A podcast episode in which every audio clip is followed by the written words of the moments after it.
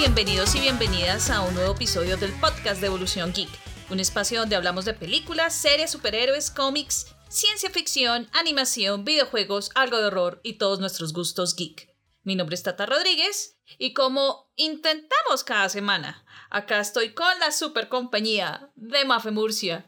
¿Cómo vas, Mafe? ¿Cómo están las cosas? Olis, bien, todavía sin vacuna, todo es muy triste, pero bien. ¿Tú cómo estás? Yo con mitad de vacuna. Bueno, bueno. Ya, ahí bueno. vamos, ahí vamos. Pronto tendré mi, la segunda parte de la- del chip, del microchip. Excelente, ahora sí. Full conectada, 5G. Sí, todavía no me hago la prueba del imán porque ah, me da pereza. Pero bueno, en fin. Ya luego después sí, con, con, la, con la dosis completa sí te haces la prueba a ver si se te pegan las cosas. Ah, sí. Sí. Pero no, fuera de chistes, si ya voy a mitad de camino, ya, pues si todo sale bien, si todo marcha bien, eh, los próximos días voy a tener mi segunda dosis de la vacuna. Ujú, Entonces, pues esperar, cruzar dedos a que todo vaya bien. Excelente. Sí, y hablando de cosas y demás, es, hicimos una pequeña modificación en el podcast. Porque, bueno, si han tenido la oportunidad, si ustedes nos han venido escuchando desde hace un tiempo, se han dado cuenta que hemos tenido como, se, pues no serios problemas, pero sí como unas dificultades para grabar semanalmente como lo veníamos haciendo. Entonces decidimos, porque también estamos haciendo unas mejoras en otras partes de Evolución Geek, mm, vamos a grabar cada 15 días, o sea que los episodios ya no salen semanalmente, sino cada 15 días. Entonces, para que lo tengan en cuenta, por favor, porque vamos a hacer unos cambios en otras partecitas de, de- del mundo de Evolución Geek y necesitamos como concentrarnos un poquito más allá, en, pues eh, concentrarnos más en esas partes. Entonces vamos a quitar un poquitico de tiempo al podcast, pero eso no significa que nos vamos a ir del todo. Entonces, como para que lo tengan también ahí presente, ¿no? Sí, para que no en los calendarios. Ah, tal día sale el episodio. Sí, que no digan como, ay, pero ¿por qué no hubo episodio? ¿Qué pasó? Sí. Entonces eh, salimos esta semana y regresaríamos eh, julio ya, sí. Julio, sí, señora. Ya se acabó el año. Jesús. bueno, Eso es un momentico, es un uno se distrae y ya, chao. sí, es- eh, Ya, ya es diciembre. Sí, ya estamos otra vez eh, a punta de natilla, eh, a punta de buñuelitos, a punta de, bueno, Villancicos. comida, comida, comida, comida. El regalo prometido. Sí, sí, sí, sí, y duro de matar. En fin. Yura. Bueno, la- en el último episodio, ya entrando en materia, me di cuenta que hubo un factor bastante interesante, Mafe. Mm, Eh, Es más, tú lo mencionaste. Eh, varias de las películas que mencionaste venían de un mismo rincón, de una misma casa eh, productora slash distribuidora. Ah. Y teniendo en cuenta que, bueno, en Estados Unidos, porque pues las cuestiones en Latinoamérica están como funcionando a otro ritmo, eh, a finales de julio, si no estoy mal, bueno, es en algún punto de julio, se me fue ahorita la fecha, se estrena The Green Knight.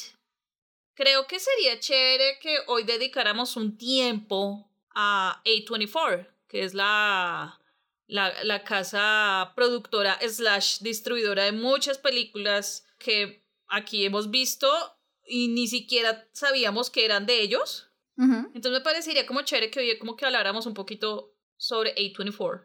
Yes. Está bien. No me enojo. No, no te enojas. No. Ay, menos mal. menos mal. Uy, qué susto. ¿Te imaginas que te dijera como, no, no, pues no quiero, chao, adiós? no, mira, Loki porque ya vamos en mid-season, ¿ok? Ay, yo sé. Pero no, eh, programa de Loki va a haber frescos, pero más Sí, adelante. sí va a haber, pero es que siempre es cortico y no vale la pena como... O de pronto sí bueno, no sé, pero siempre es cortico, ¿no? Son como, son solo seis episodios, ¿no? Ay, sí. ¿Por qué tan cortico? Pero pues como, como el rumor dice que va a haber segunda temporada, pero bueno, pues es que hasta ahorita estamos en la mitad de este y todavía como que, pues según las entrevistas que ha dado Tom Hiddleston y otro de los, uno de los productores de la serie, los capítulos 4 y 5 son como los cruciales. Oh, por Dios. Exacto, entonces pues hay que estar pendiente. Entonces creo que de eso depende mucho que exista la segunda temporada, la, la tan Anticipada. anticipada segunda temporada. Ojalá, porque pues es que es seis episodios, es muy poquito, pero bueno, esa es otra historia para otro episodio. Sí, sí, sí, sí, sí. Bueno, entonces hablemos sobre A24, Mafe. Entonces, eh, así como unos daticos básicos. ¿Qué es A24? A24, como ya ahorita les estaba mencionando, es no es un estudio como tal, no, no, no, es una productora y también es una mm, distribuidora de algunas de las películas independientes, casi todas son independientes, em, de, Estados Unidos. Resulta que es una empresa que se formó en el 2012, se llamaba antes A24 Films, como les mencionaba, pues es de Estados Unidos, eh, esta empresa, empresa cinematográfica y la fundaron tres personajes, Daniel Katz, David Finkel y John Hodge. Y, ah, bueno, algo importante, no solamente está como centrada en la parte cinematográfica, en producción y en distribución, sino también en televisión. Entonces, eh, pues la historia de ellos básicamente arranca en el 2013, empezaron a hacer como varias cosas, pues relativamente pequeñas, por así decirlo, pero cuando Amazon Prime y DirecTV Cinema em, hicieron un contrato con A24, pues ya las cosas empezaron a cambiar y como tal, eh, ellos empezaron a formar nombre cuando se lanzó Spring Breakers, que eso es una película con James Franco. Sí. No sé si tú la viste. Sé cuál es, pero no la he visto. Ok. Y ya gracias a esa película como que se empezaron a armar nombre y ya más adelante en el 2015, gracias a Ex Machina, a Room y The Witch, pues se establecieron como tal y pues ya todos asociamos A24 con muchísimas películas independientes y de la cual estoy segura que muchos, a muchos nos ha encantado el trabajo de ellos. Entonces, por eso quisimos darle como, como este espacio, un espacio del cine independiente que ellos manejan en su catálogo. Entonces, pues se me estaba ocurriendo, Mafe, no sé, si quieres, hablamos como de algunas de las películas que de pronto tanto tú como yo hemos visto Sí. De pronto, tres películas que cada una mencione. ¿Quién quita que fijo? Pisemos una. sí, quiero ver si, quiero ver si, si, coincidimos en alguna, la verdad, porque digamos que en otras ocasiones nos es un poquito más sencillo coincidir, pero es que esta gente tiene, una, tiene, un, tiene un catálogo muy variado. Sí. Entonces, veamos, vamos a ver si coincidimos. Dale, entonces, eh, es que sí, son casi como que 40 películas que ellos han trabajado. Uy, más, ¿no? Más o menos. Más, más. Pues acá. Sí, será. Acá estoy viendo y. Uy, es que son muchas. Pues es que ellos están haciendo películas desde el 2013. Y más o menos. En promedio son como 18 a 20 películas al año. Entonces. Son varias películas. Sí, bueno, este año sí, pues las cosas cambiaron un poquitico, pues debido a precisamente toda esta cuestión de la pandemia pero la ventaja que ellos tienen es que ahorita con, con plataformas, pues, se han beneficiado bastante, como es el caso. Es más, habíamos hablado en el último episodio sobre esa película, em, la de Falso Positivo, que esa es de Hulu, si no estoy mal, y ya se lanzó. Entonces ahí tienen como un poquitico la ventaja de trabajar con las, con las plataformas. Mm, sí, es cierto, sí es verdad. Entonces, pues, Mafe, eh, si quieres arranca tú, arranca tú, eh, a ver si, a ver en qué coincidimos, a ver si coincidimos en algo. Listos. Pues, la mayoría de películas de 24 que he visto no son las de terror y suspenso, pues de terror y suspenso creo que he visto The Witch, eh, sí, creo que, ah, y The Lighthouse, que es una gran película, pero no la, no la, no la tengo acá en el conteo, bueno, conteo en, el, en las tres películas que escogí. Aunque The Lighthouse es re buena. Tienen que verla, pero con mucho cuidado, o sea, tranquilitos, se sientan como con calma. Esa película es rara, pero es buena. Pero no, no tengo The Lighthouse ahí metida ni a The Witch, sorpresivamente. Pero tengo tres películas que son un poquito más, son como de otra onda. Eh, pues son, son como de una onda distinta comparado con lo que la gente conoce a, a A24. Eh, entonces sí, entonces la primera película que, que, que escogí es Eighth Grade, que la dirige y la escribe Bo Burnham. Ah, ok. A Bo Burnham lo pueden ver ahorita en Netflix con su, eh, con su especial, con su One Man. Es muy bueno ese especial. Es una cosa bárbara, si lo pueden ver, véanlo. Es, y si no pueden verlo, vean cómo lo ven, porque es una cosa muy, muy impresionante lo que hizo ese señor. Eh, eh, con, con, su proyecto pues de, de pandémico pero entonces sí, eh, Eighth Grade salió en 2018. es un coming of age story de una chica que se llama eh, eh, Kyla, iba a decir Kelsey, no, es eh, Elsie Fisher es la protagonista, es una, la chica es la protagonista y la chica, la persona, el personaje se llama Kayla, y Kayla es una chica que está acabando middle school, entonces está pasando de middle school a high school, y es como un vistazo pues a la vida de un adolescente que está pues transicionando, pues transicionando, que está transitando pues de esa, de esa edad tan tibia un poco que es como, como el joven adolescente, como early teenagers, y que ya va a ser como un full adolescente entrando a ser un young adult, y pues son todas esas cuestiones pues de edad y la vida que le pasa a uno, uno en esa, uno esa edad es muy raro, ¿no? Como uno a los 13, 14 años es una personita todavía muy extraña.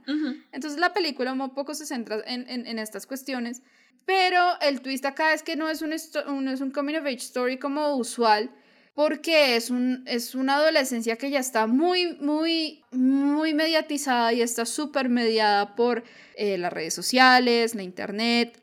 Y pues ya sabemos que pues las redes sociales afectan muchísimo no solo la percepción que tenemos de otros, sino la que tenemos de nosotros mismos. Entonces es, eh, es todo esto que pasa eh, Kayla en su último año de, de middle school, antes de pasar a, a, la secundaria, y como ella, que es una personita como muy reservada, muy callada, es su introvertida, trata como de moldear su, su, su forma de presentarse al mundo exterior a través de cosas como YouTube. Entonces ella hace videos y en los videos es muy chistoso. Ella habla sobre cómo em, mejorar tu autoestima y cómo ser, cómo hacer más amigos, sí, como este tipo de cosas que son, suenan más como ella diciéndoselas a ella misma que pues diciéndoselas a, a, algún amigo o algún compañerito. Entonces, ese es como un poco el foco de la película. Es muy bonita, es muy bonita y tiene muchísimo corazón. Y es muy rara en el sentido de que no es, no, no, no, no, no protege un poco como la idea de que a esta edad son muy inocentes o algo así, sino que pues a la película le un rating de, de R, de Restricted, porque tiene contenidos que obviamente no rayan ni, ni en lo pornográfico, ni en lo violento, ni nada, pero son cuestiones un poco delicadas que es, pues, eh, eh, eh, la cuestión de los chicos a esa edad entendiéndose como personas, pues, con una identidad de género, una identidad sexual, pues, que pues que empiezan a explorar, a veces no de las mejores formas, pero pues es un hecho, ¿no? Sí. Y es muy, es muy interesante porque él sí en una, en una entrevista que les hicieron decía como que la habían preguntado que qué opinaba de que le hubieran puesto ese rating a la película. Y ella decía, pues es que la vida real es así, es rated R. Y Bo Burnham decía como, a mí me encantaría que los chicos a esa edad de verdad tuvieran una vida PG-13, pero es que así no son las cosas. Pero entonces uno, digamos que puede que el, el, rating lo, lo, lo impresione a uno, pero realmente no tiene, no tiene nada así como zafado, como, oh, Dios mío, no, violaciones ni nada, nada de eso pero sí tiene situaciones muy tensas, muy tensas y que uno como, pues ya como adulto, la ve una, a una niña de esa edad en una situación así, es como, pucha, es supremamente tensionante y, pero entonces, de verdad, al final del día, muchos chicos, muchas chicas pasan esos años de adolescencia, muchos chicas, perdón, también, pasan esos años de adolescencia em, como enfrentando esas situaciones, como ¿Cómo hago yo para caerle bien a la gente? Como, ¿por qué no me integro? ¿Por qué no le caigo bien a mis compañeros? Sí, entonces es, es más como toda esa odisea de, de, de Keila en ese último año de, de, de, middle school. Y lo bonito del caso es que ella nunca pierde como, como esa ilusión de ser la persona que ya como, como ella se ve. Sí. Entonces hay un pedazo muy bonito donde eh, como que a los nueve años ella se graba pues haciendo como una cápsula del tiempo diciéndole a la, a la a la Keila de, de, del presente, pues ya grande, cómo esperaba que estuvieran las cosas y cómo esperaba que le estuviera yendo. Y ella vuelve a hacer ese ejercicio al final. Y es bonito ver que no ha perdido, o sea, a pesar de todo, no ha perdido como esa ilusión y esa como esperanza, pues, de ser una, una adulta, pues, que de la cual ella se sienta orgullosa. Entonces a mí me parece muy chévere la película, me pareció muy bonita.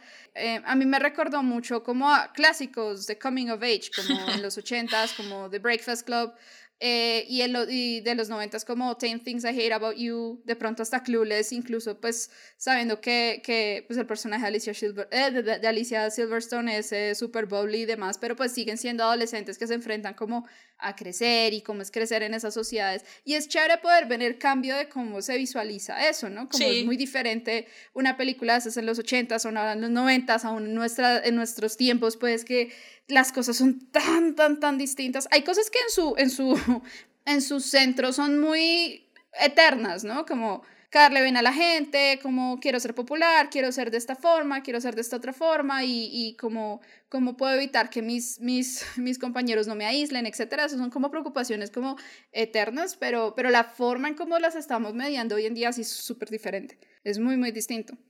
A mí otra cosa que me gustó es que, pues, Bo Burnham no quería como caricaturizar a los chicos, entonces todos los actores y actrices de la película son chicos reales, pues ¿Ah, en ese momento tenían la edad, ajá. A Elsie Fisher la conoció, la encontró fue en YouTube, de hecho, porque la chica hacía videos. Entonces Bo Burnham se puso a mirar cosas en YouTube como chicos de esa edad haciendo videos. Eh, Bo Burnham dice que le gusta ver videos que no tienen vistas. Entonces él busca videos que a, que a propósito no estén trendeando ni nada, porque ahí no hay nada, o sea, llega un punto en donde, pues dice él que uno ve videos que tienen un montón de vistas, un montón de likes, un montón de comentarios y pues son cosas que ya están muy fabricadas, ¿no? Pero que en los videos que apenas están surgiendo, que tienen poquitas vistas, o que los pone la gente como porque sí, pues ahí está como el encanto humano y la vaina. Entonces ahí fue donde encontró él a, a Elsie Fisher y cuando le hicieron el casting, creo que, creo que ya la escogieron porque pues Burnham dijo como que él sí había quedado porque era la única, la única chica que no se sentía segura tratando de interpretar a alguien con mucha confianza. Ajá. Entonces, que, que era el inverso de las, de, los otros, de las otras personas que hicieron casting porque eran como chicas muy seguras de sí mismas, pero tratando de interpretar a una persona que pues no se tenía confianza o que tenía mucha ansiedad y demás. Entonces, eso también me pareció muy chévere. Pero mira que ahora, ahora que mencionas eso, yo la película no la he visto y es más, yo la tengo en, en una de las tantas listas de pendientes por ver, pero ahora que mencionas em, a- al director de la película, hay que, hay que aclarar algo y es, ahora que, es que hace poco vi el, el, el especial que hizo en Netflix por eso, él sufre o sufría de ataques de pánico.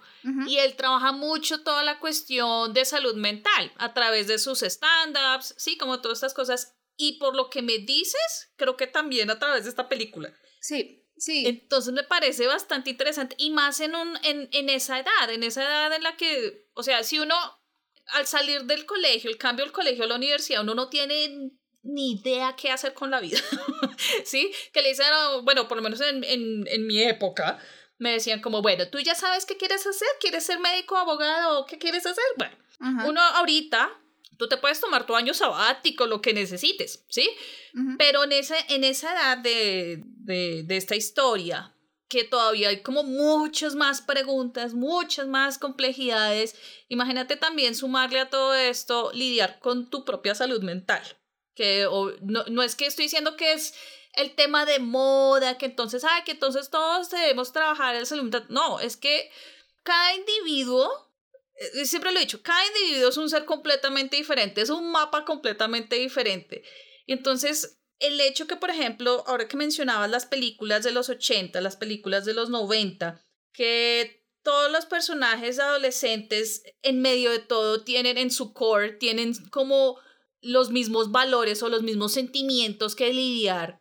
A medida que pasa el tiempo, también hay otros sentimientos que obviamente pues no son, no son diferentes, eh, no son iguales, perdón.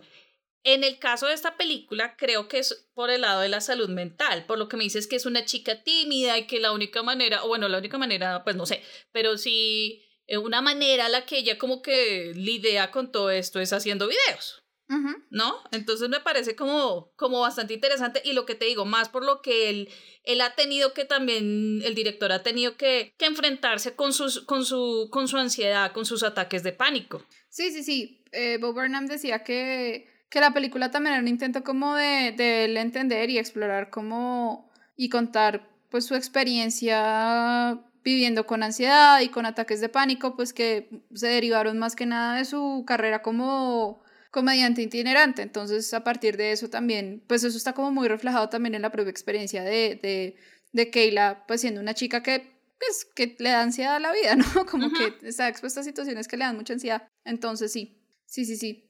Pues nada, no, es una gran película, la verdad me parece una, me parece una apuesta muy interesante como, pues Bo Burnham haciendo como un coming of age story que no, pues obviamente tiene momentos de humor y la vaina, pero pues en general es una película muy, muy, es muy bonita, como en su, en su centro es muy bonita al tratar de mostrar a una niña de forma genuina y pues muchas Sí. de esas cosas que actuó eh, Elsie Fisher, pues sí son, son bastante genuinas, tanto así que pues la nominaron un Globo de Oro ese mismo año Ah, sí. por eh, mejor actriz, ¿qué?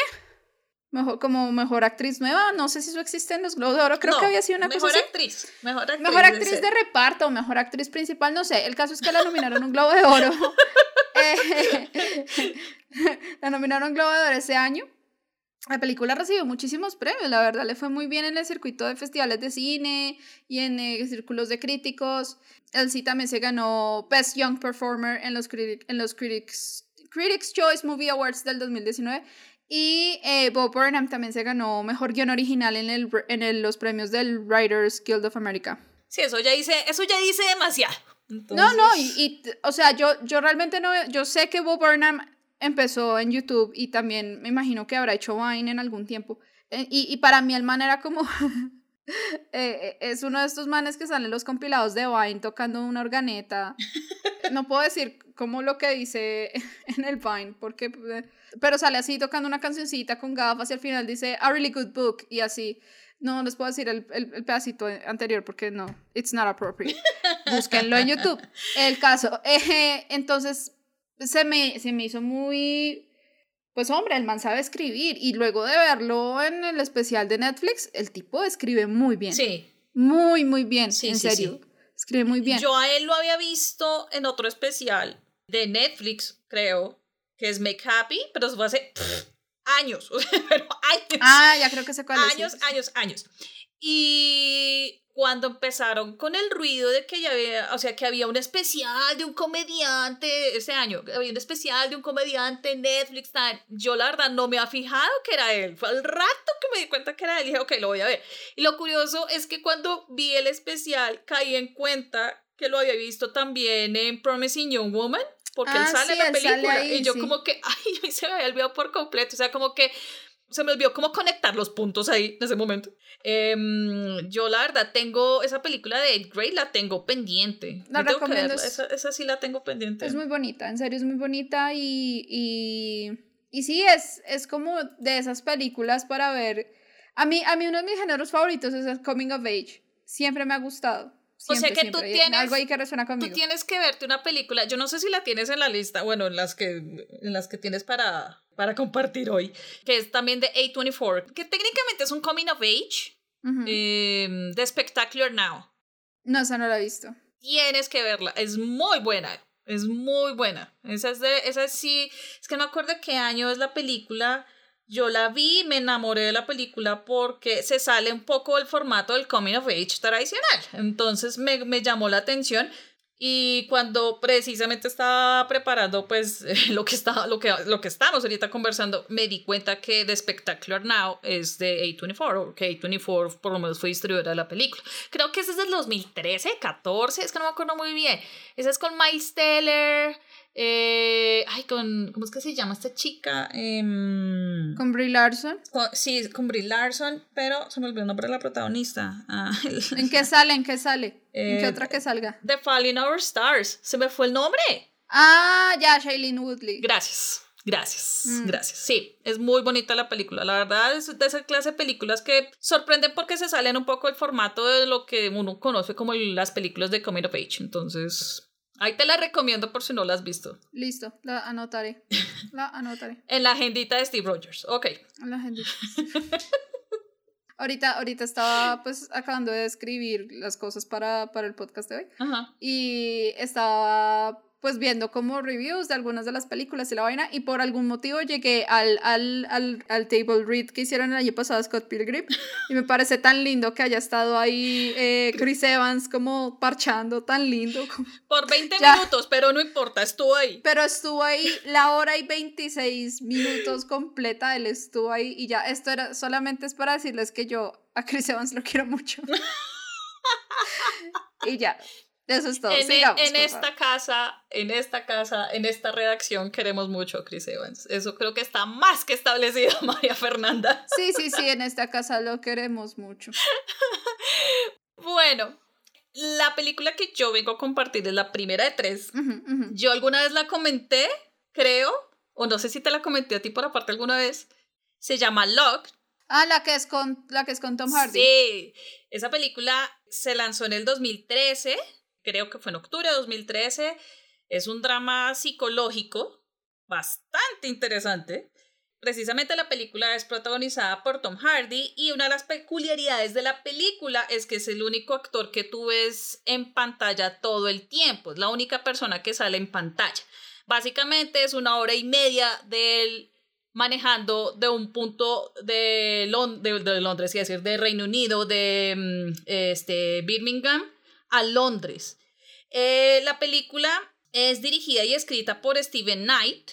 Y para quienes son fanáticos de Peaky Blinders, saben quién es él, porque él es el creador de la serie Peaky Blinders. Mm. Y aquí como curiosidad, dato así curiosillo, él es uno de los tres creadores de Quién quiere ser millonario. Oh, ok. Del reality. Ajá. Sí, eso es un reality, no, programa concurso, eso es programa concurso. Programa concurso. Sí. Eh, bueno, como ahorita les estaba mencionando, la película se desarrolla eh, de, en este viaje de Birmingham a Londres.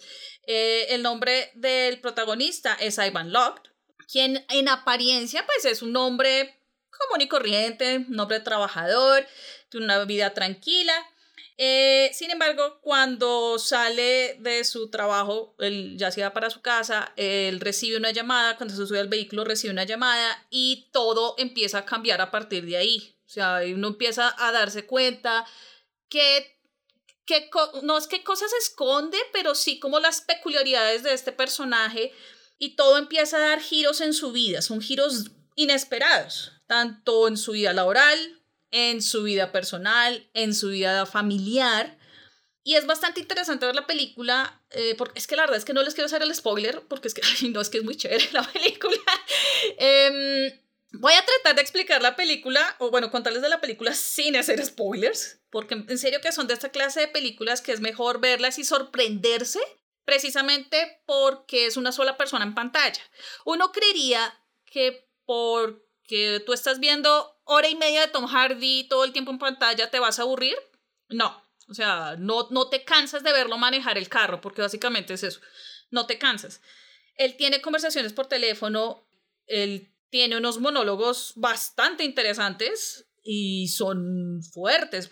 Los monólogos son como los momentos más fuertes durante toda la película. Yo soy fan de Tom Hardy desde hace muchos años y no es por nada, pero yo creo que esta es una de las mejores actuaciones que él ha hecho. O sea, yo sé, todos lo queremos por Mad Max y Venom y toda la... Sí, todas estas cosas de, de, superhéroes y todo, pero es que él se luce muchísimo la parte de, trabajos independientes. Este es uno de sus mejores actuaciones, la verdad. Em, esta es una, una película bastante elocuente que en apariencia, por lo que ahorita les mencionaba, que pues el hecho de verlo a él todo el tiempo, pensaría uno que es, la película es aburrida, pero es todo lo contrario, es, un experimento, ¿no? Lo, yo lo veo así, es como más un experimento y a la vez te hace cuestionar muchas cosas, porque es como, te hace cuestionar de cómo estás tú frente a tu, a tu propio mundo, de cómo te sientes y, y, a la vez de lo solo que a veces podemos estar y, y no nos queremos dar cuenta de eso. O sea, como que nosotros mismos tratamos de ponernos fachadas y de la nada esas fachadas se caen. Entonces, una de las curiosidades de la película, aparte de, la actuación de Tom Hardy, es el resto del elenco. El resto del elenco es telefónico. Y en ese elenco se distinguen, por ejemplo, Olivia Colman, Andrew Scott. Andrew Scott. El otro consentido de la casa. Andrew. Eh, Yo lo amo. Está Tom Holland, por ejemplo. Tenemos también a Ruth Wilson. Bueno, el, el cast es, es, increíble, la verdad. Sí. Y de por sí la película fue considerada una de las mejores del 2013 y la verdad es, es una lástima que esa película aquí ni las luces aparecieron en la cartelera de, estos, de estas latitudes porque mm, es que es curioso porque la distribución internacional, si no estoy mal, o la de Reino Unido, fue Lionsgate, en Estados Unidos fue A24. Usualmente aquí lo de Lionsgate llega. Mm, ni idea. Y más que esa película sonó muchísimo en el, en el circuito de, mm, de, festivales. Entonces me hizo bastante extraño. Pero bueno, al final la terminé viendo por otros lados. No, no, no debería decirlo, pero bueno. Eh, no, pero si toca, toca. Sí, cuando toca, toca. Pero sí, la película es bastante, bastante interesante. Además que la fotografía es muy bonita. Es muy minimalista la película. Eh, ¿Qué más les puedo decir de la película? Eh, sí, uno, uno se sorprende, o sea, lo que, les, lo que les digo, uno piensa que es una persona común y corriente, pero llama, va pasando una llamada y uno se va sorprendiendo. Es como, ¿qué rayos? Pero ¿cómo así? O sea, es como una desilusión y a la vez es como, amigo, ¿qué pasó? ¿Qué pasó contigo? Pero a la vez uno entiende, bueno, es, es como, como ese conflicto de ser humano que uno a veces tiene, que, que la otra persona de pronto no entendería. Sí, uno está como espectador y uno no puede tampoco tomarse el puesto de juzgar, pero sí, sí, comprende la, sí comprende varias situaciones que el mismo personaje está enfrentando y que es curioso ver cómo él las está enfrentando, porque lo que te digo es una cuestión laboral, familiar y personal, las tres al tiempo. Entonces, es, es, pareciera un nudo, pero no. o bueno, de pronto lo que veníamos hablando, la vida es así. Entonces, eh, es como en hora y media este personaje, Ivan, trata de resolver como sus, sus propios dilemas. Entonces, si tienen la oportunidad de verla, por favor háganlo.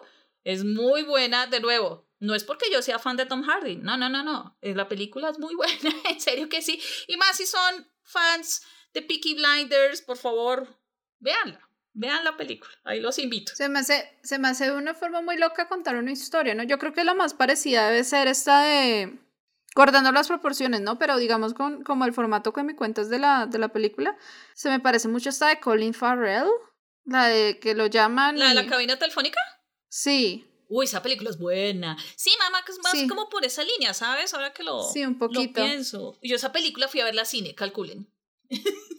No, y, Muchas lunas atrás.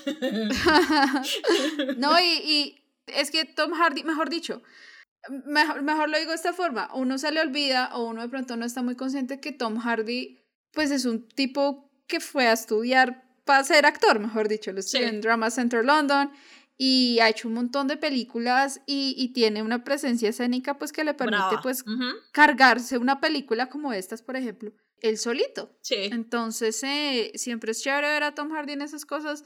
También ha hecho, ha hecho teatro, y, y, y, y, pues para hacer teatro, pues no cualquiera hace teatro, ¿no? Hacer teatro es muy más diferente, es muy, mucho más distinto y más, un poquito más difícil que hacer, que hacer cine. Sí, además que, pues, todos sabemos de que él es de esos actores que puede ser perfectamente método y le va re bien, o sea, el caso de Batman. Sí, sí, tal cual. Y es más, hay otra película, uy, que es muy buena, es de las primeras que él hizo, Bronson, uy, es muy buena, o sea, ahí es, ahí es cuando dice definitivamente él puede ser actor de método y le va re bien, o sea, perfectamente. Tú le, tú le tienes miedo a ese personaje inmediatamente. Pero con esta película, con esta de, de Locked, uno, uno analiza muchas cosas, o sea, como, como la parte psicológica de lo, de, del ser humano es a través de esta película. Eh, yo no tenía ni idea, pero de pronto esto saca un, un, una, ¿qué? Una, un fun fact de Tom Hardy, no necesariamente la película, pero sí Tom Hardy. Tom Hardy sale en una película de Star Trek. Ah, sí. Sí, obvio. Yo no tenía ni idea de eso. Él es el malito. Me estoy enterando. Sí. No tenía ni idea. Ahora tengo que ver esa película. No, además, por ejemplo, uno ve, ahora que mencionas que pues, eh, pues él tiene una carrera amplia y toda esta cuestión, por ejemplo, para mí, que yo estoy como acostumbrada como verlo en, en papeles así, bien drama, bien serios, toda la cuestión verlo en Venom para mí es una vaina re extraña. ¿Sí? Verlo en, en el, sí, verlo como en, en, el técnicamente MCU, porque Venom no es del MCU, sino como de lo que está trabajando Sony. Es rarísimo, porque es como, ok, nosotros sabemos que tú ya hiciste una cosa similar que fue eh, Batman con Bane, pero verte como Venom es extraño, para mí es súper extraño, o verlo haciendo comedia, es una vaina re extraña para mí verlo haciendo comedia. De pronto es porque lo he visto tanto tiempo haciendo drama, entonces es raro, no sé. Sí, de pronto, a mí, a mí sí me parece que es, fue la mejor elección para Venom, la verdad. No, sí. Pero, pero pues, acá hablando de Tom Hardy, ya seguimos con lo nuestro. no, mentiras, daríamos en un episodio de Tom Hardy. Septiembre, que es el cumpleaños, ya. ah, listo, ya. Si ven que no soy fan. Planilladas, planilladas para septiembre entonces. Con eso me No, pero bótalo, bótalo, porque no me vas a dejar con la duda. Ah, no, que mi, mi, mi, mi, mi personaje favorito de, de Tom Hardy es Max. Ah, no, pues es que eso es otro nivel. ¿sí? Eso es George Miller, eso dejémoslo quieto. Es que es bárbaro. No, eh. qué cosa loca, bueno. Qué, qué, qué barbaridad. Bueno, Mafe, tu turno. Tu turno de compartir película. Ay, hijo de madre, no sé. Lo que pasa es que yo he hecho cuatro por si acaso. Eh, entonces no sé cuál, con cuál seguir. Eh, de pronto. Ay, hijo de madre. La siguiente, la siguiente en mi lista se llama eh, Slow West. Ah, ok. Es la de Michael Fassbender, obviamente. yo, yo tengo acá, tengo, tengo, tengo otra opción para, por si acaso, de pronto se las doy así como por encima, pero Slow West me gusta mucho, esa es del 2015, es con Cody Smith McPhee. Ajá que uno tiende a confundir a Cody Smith, a Cody Smith McPhee un poquito con Asa Butterfield porque se parece mucho. a mí me pasa eso al comienzo, pensé que era la misma persona. Yo también, yo pensé que era la misma persona, pero no son la misma persona. Eh, son dos personas diferentes. Este, pero se parecen mucho porque pues son blancos de ojos muy claritos, claritos y pelo negro y son ah bueno aunque aunque aunque Cody Smith McPhee no es no es gringo él, ni ni británico él es australiano ahí, ahí es donde digo yo, ah, no, no son la misma persona. Y Cody Smith McPhee es más estirado, como largo, él es como más largo y Asa Butterfield sí es un poquito más como, como, no bajito necesariamente, pero él es como más stocky, como más, no sé, el caso. El caso. A mí Slow West me gusta mucho. Obviamente di con Slow West porque obviamente era porque salía Michael Fassbender. Ajá. Ustedes saben que yo soy así de básica y así de simp. Michael Fassbender. Eh, la película... Un, paréntesis, ¿tú te has dado cuenta que aquí somos demasiado básicas? Somos re básicas. somos re básicas. Ahora bien, me doy con el que sea, o sea, yo ya aprendí a vivir con eso, ¿sí? Yo, la vida de la fangirl es una vida dura y difícil. Ah, sí. Pero uno la acepta y la, la, we embrace it. Entonces sí, yo soy re simp de Michael Fassbender. Tom Hiddleston. Eh, Tom Hiddleston. ¿Ves? Benedict Cumberbatch. Salió segunda, ¿ves? O sea, es que así de básicas. o sea, yo sé que yo les digo, ay, que el K-pop y la vaina, pero no, a mí no se me olvida de dónde vengo y a dónde voy. Es que aquí, aquí donde nos escuchan nosotros, nosotras somos muy, muy, muy British. Nosotras ah, somos sí. muy para allá. O sea, la ironía de la vida. Sí, sí, que yo ahorita esté como en otras latitudes no hace que olvide mis raíces. Ah, el caso. el caso, esta película es del 2015, la dirige un señor que se llama John McLean, que de hecho la película, creo que es la, la primer película del, del señor eh, John McLean y el tipo antes hacía como música, antes de, de hacer eh, eh, Slow West. Y para mí, para mí, Slow West es como un western moderno. Entonces, por encima les cuento de qué se trata la historia. Entonces, el personaje de Cody Smith McPhee se llama Jay y es un chico escocés que se va al oeste gringo a buscar a su amada, que se ha marchado de Escocia. La chica resulta que se fue con el papá porque al papá lo acusaron de haber matado a alguien. El papá es eh, The Hound de Game of Thrones. Sí. Es, ese señor actor que no me acuerdo el nombre. Perdón. Él es el papá. Y hasta hoy caí en cuenta como, ah, ya me acuerdo. Rory McNa... ¿Cómo es? O sea, es que el apellido es rarísimo. McNamara. ¿McCann? Perdón, si no pronuncia uno bien aquí. Rory McCann. Si no ah, McCann. sí, McCann. Ah, asumo que se pronuncia así. Rory McCann. Sí, eh, bien escocés, carambas. Este, entonces eso es como el como el plot de la película. El plot central de la película es que este chico se va a Escocia a buscar a, su amada que se ha ido al oeste gringo, huyendo pues de una acusación de asesinato que le han hecho a su papá, al papá de la chica, la chica se llama Rose. Cuando el chico llega allá, obviamente el muchacho no está preparado para existir en el viejo oeste gringo. que está lleno de, de, pues obviamente de peligro, de enfrentamientos, de violencia, de cazarrecompensas, que este es el punto clave de la película. Y al, al chino casi lo matan, pero aparece Michael Fassbender, que es un cazarrecompensas. Y lo salva. Silas. Silas, ajá. Ay, nunca se me va a olvidar. ay, yo lo amo. Y le dice al chino como, usted no puede estar solo, usted necesita un chaperón. Y el chino le dice como, no, yo puedo. no. El caso es que Silas lo acompaña como en toda su travesía y no les cuento más porque les, me les tiro la película. El caso es que véanla porque es bien chévere, es bien chévere. Y es muy bonita visualmente. La película la grabaron entre, en Nueva Zelanda, Escocia y Colorado. Pues para simular estos ambientes, ¿no? Obviamente el, espacio escocés, pues Escocia, obvio, ¿verdad? Eh, me parece muy curioso que hayan grabado en medio el, el, el, el Wild West en em, Nueva Zelanda. Colorado sí tiene sentido, pero bueno, Nueva Zelanda sirve para muchas cosas, ¿no? Sí. Digo yo. Este. Y también sale Ben Mendelssohn, es uno de los personajes, uno de los antagonistas de la historia. Em, y a la película le fue bien, la película ganó el gran jurado en Sundance, le fue bastante bien. Esa película aquí, uy, estamos hablando que 2015, ¿no? 2015. Esa película acá, en, por lo menos en Colombia, en Bogotá, la pudimos ver en el Festival Independiente de Bogotá, de Cine Bogotá, en Indivo. ¿Ah, sí? Creo que esa era la primera o la segunda edición del festival, sí. Uf, pero yo no, la verdad no recuerdo porque yo la vi piratamente. Ah, como la mitad de las películas. Qué triste, qué triste decirlo. No, pero es que es, hay algo que importante y uno viendo como la, lo que es la productora, es triste decirlo, pero lo que pasa es que por ser producción independiente, o sea, películas independientes, o no las traen a cartelera, o si las traen es como una semana y chao. Sí. Paso. O en festivales.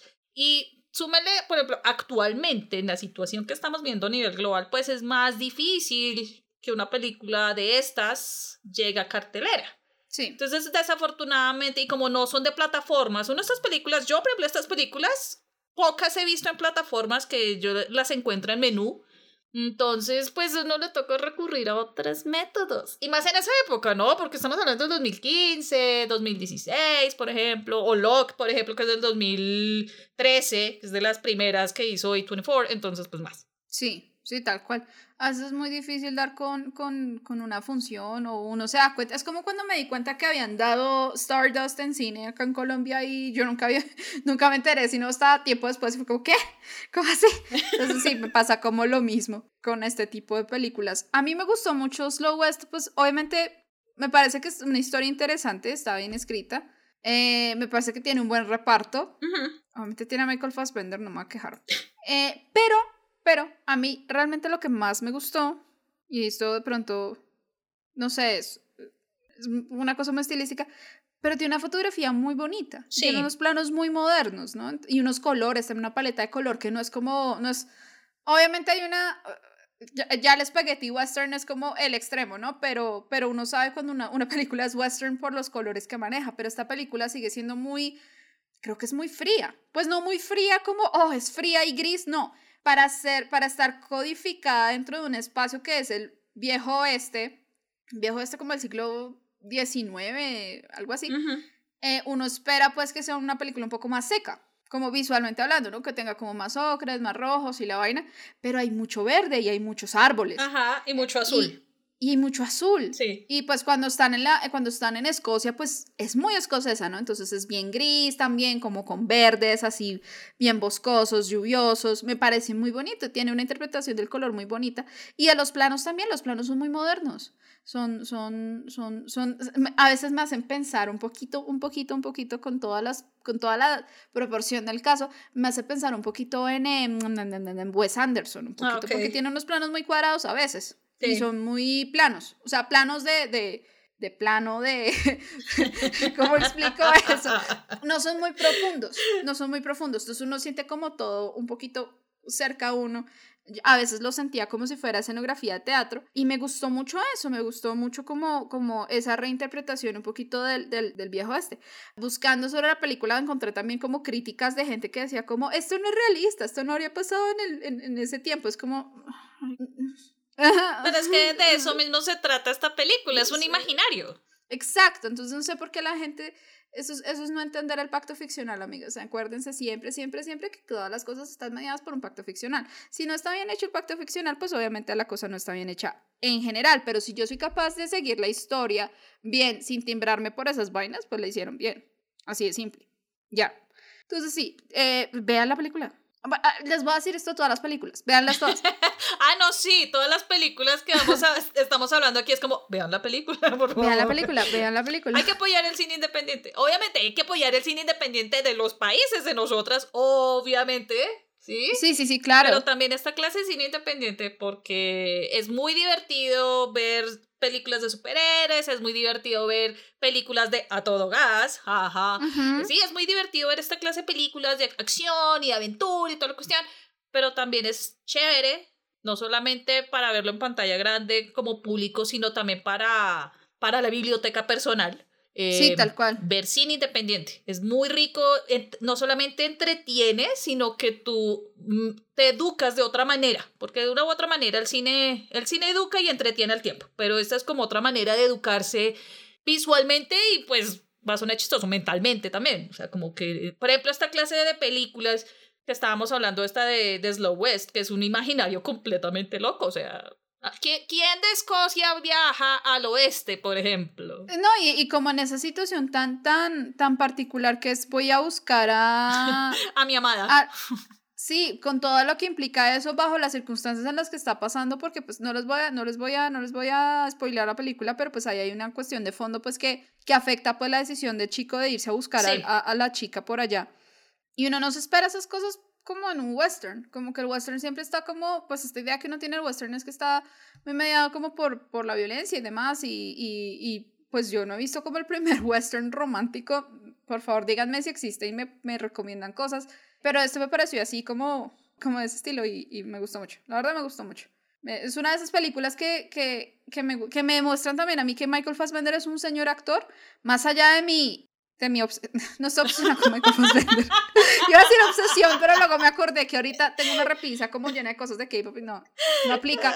Back in the day, eso sí era como más cierto, pero, pero, pero, Michael Fassbender es un gran actor y ha hecho películas pequeñitas que son muy buenas. Sí, Muy, muy, muy buenas. Y esta es una de sí. esas. Así como, miren, así como, así como la filmografía de Tom Hardy, que tiene hartas cosas de todito un poco, ¿sí?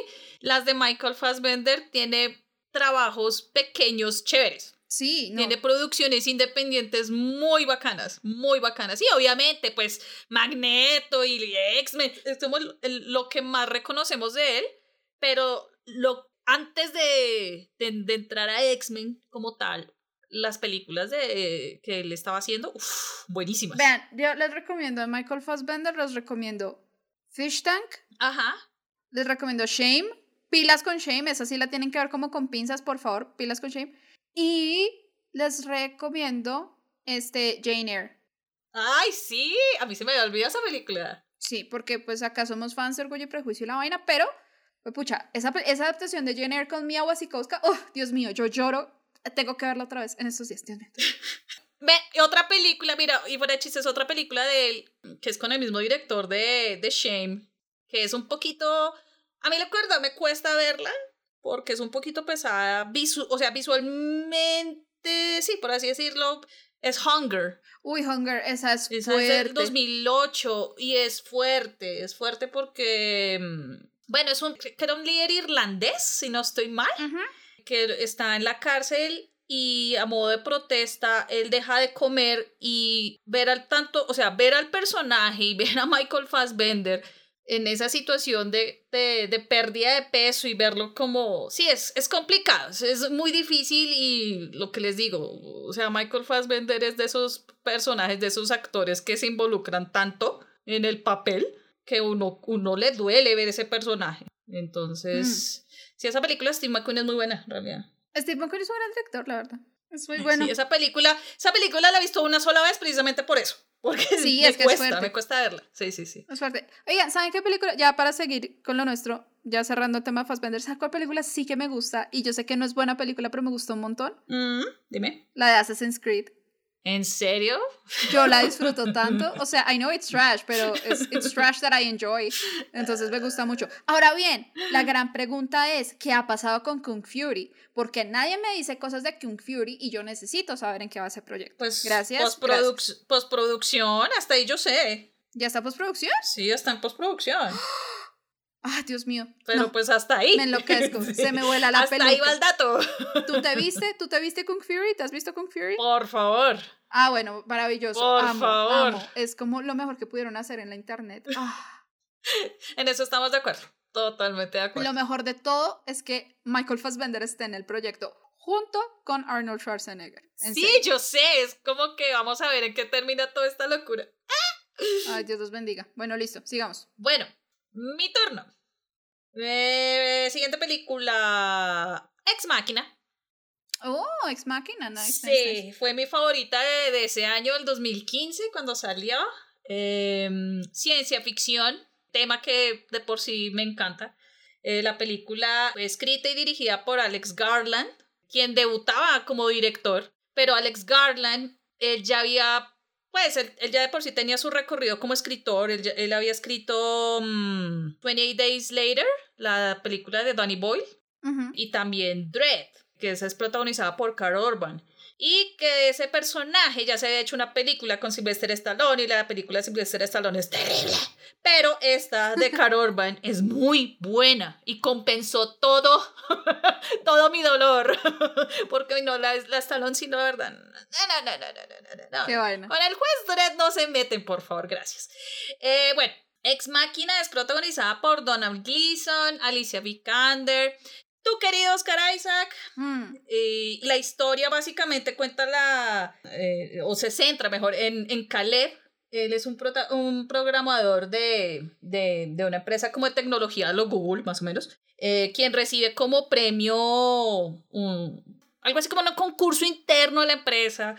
Em, recibe la invitación de Nathan, que es el presidente de la compañía, Em, pues visitarlo como a su casa, porque vive, el, Nathan vive aislado como de la humanidad básicamente, sí. y es visitarlo eh, em, durante una semana, mm, aunque Caleb no tiene como claro como para qué exactamente, y ya cuando llega ya le explica que es para realizar el test de Turing a un, a un androide con inteligencia artificial. Lo interesante de, de la historia pues bueno, es ver a Alicia Vikander como, android, como androide. Me pareció bastante chévere ver que es una mujer. Sí. El, porque uno usualmente cuando esta clase de situaciones de robots y demás, lo, eh, hacen un, hombre, ¿no? O sea, diseñan un hombre, un personaje hombre. Entonces me, ese me pareció como el primer giro interesante de la película.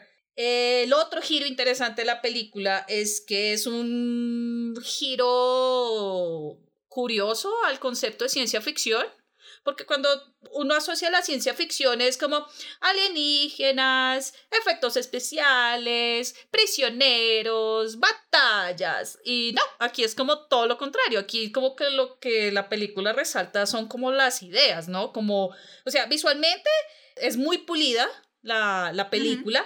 Porque la fotografía es muy bonita, pero es muy buena. Pero, pero aquí lo que destaca es como el contenido, más, o sea, el contenido mental, por así decirlo, toda la parte de las ideas.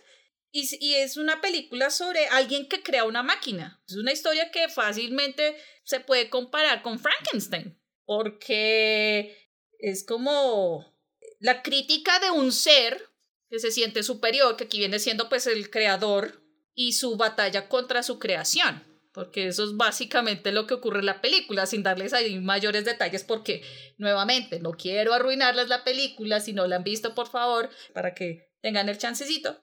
Y, y sí, la película es muy buena. Uno pensaría, uno, uno cuando ve a Alicia Vikander como Ava, el, el, el, androide, uno pensaría que son efectos visuales, el traje de ella. No, es un traje.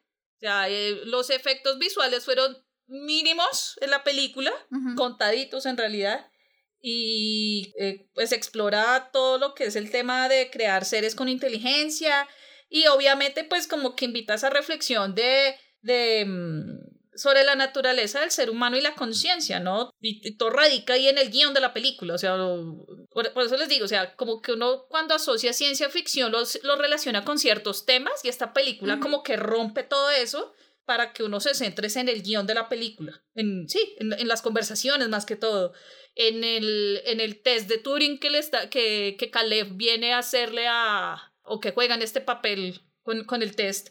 Y, y, la puesta en escena de la película es brutal, es muy buena, la verdad, la verdad, la verdad, la verdad. Y pues teniendo en cuenta que es el debut de Alex Garland, pues es muy buena la película. Entonces yo, yo esta la recomiendo muchísimo, la verdad. A mí me gusta mucho Ex Machina, me parece una de las películas más chéveres que han hecho de ciencia ficción. Ajá. Porque sí, tienes razón, es muy distinta a lo que uno está acostumbrado como de, de, robots y eso. Y toda la cuestión psicológica, ¿no? Como no solamente la pregunta como de las máquinas pueden pensar como nosotros, sino como, como, como afecta a una persona de verdad eh, estar en ese ambiente, ¿no? Como estar en un ambiente como tan cerrado, como tan, tan manipulado, como cuestionarse la misma humanidad, siempre es muy interesante ver cómo, cómo lo interpretan los, los directores de cine. Entonces, a mí esa película me gustó mucho, creo que la primera vez que la vi me voló la peluca, como 100%, yo como, ¿qué está pasando? No entiendo. Sí, literal, es como, ¿qué pasa? ¿Qué pitos está pasando? Me encanta, a mí esa película me gustó mucho, hace rato no la veo. Eh, y creo que, creo que esa fue la primera vez que yo vi a Oscar Isaac en mi vida. ¿Así? ¿Ah, Creo. No estoy tan segura, pero yo, yo, yo recuerdo como yo, ¿cuál fue la primera vez que vi a, ah, no, miento, la primera vez que yo vi a Oscar Isaac debió haber sido Soccer Punch. Yo hasta hace poco me di cuenta que él estaba en la película de Soccer Ah, Punch. Porque es que no es una de mis favoritas de, de Zack Snyder, entonces como que, ah, sino que el otro día creo que la estaban dando en algún canal por ahí y me quedé viendo un momento y yo, ¿ey? Mm. Segundo, te conozco. Sí, como yo te conozco. Sí, más o menos. Eh, pero sí, yo, yo vi, yo, la primera vez que vi a, Oscar Isaac fue, fue, pero no sabía que era él, ¿no? Y ya después, como, ay, es este man de Soccer Punch.